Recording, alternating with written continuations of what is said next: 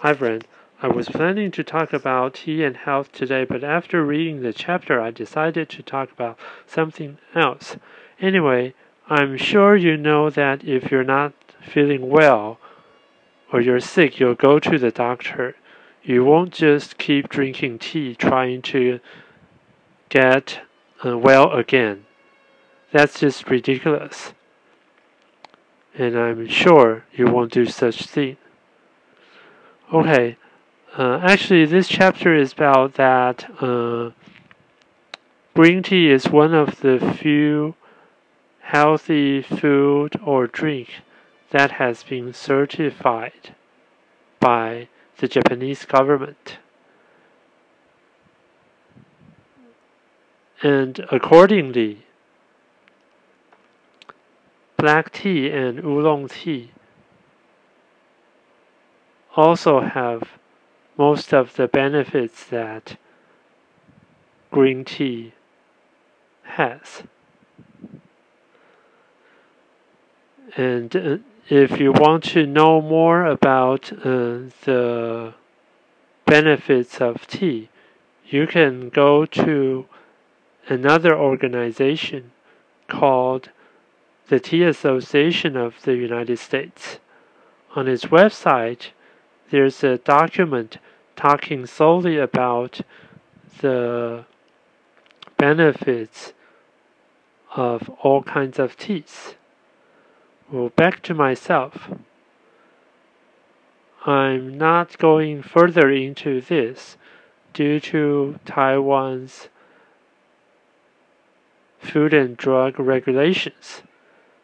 So I'll just talk about one of the most beneficial tea, GABA tea, in general. Actually, the creation of this tea, according to this Japanese author, is also a kind of accident. many years ago, probably more than 30 years or even 40 years ago, uh, he was using some uh, to be dumped tea for experiment to use uh, GABA and see what will what effect there will be on the tea. And surprisingly, uh, he tried the well done tea and it tastes quite good.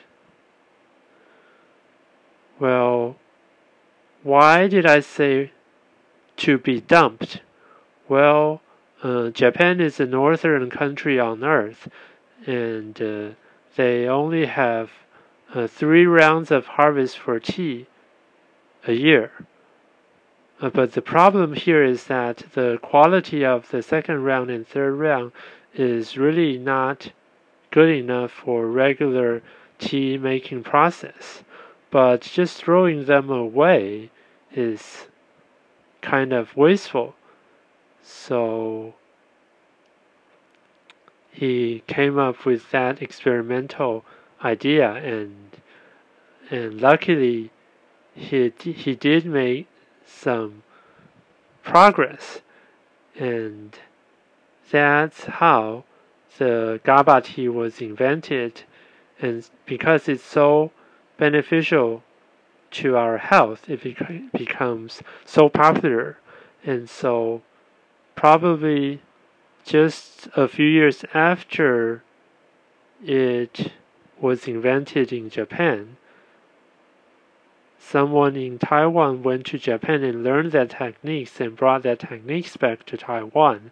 So since then, the late 1980s, we Taiwanese also have our version of GABA tea.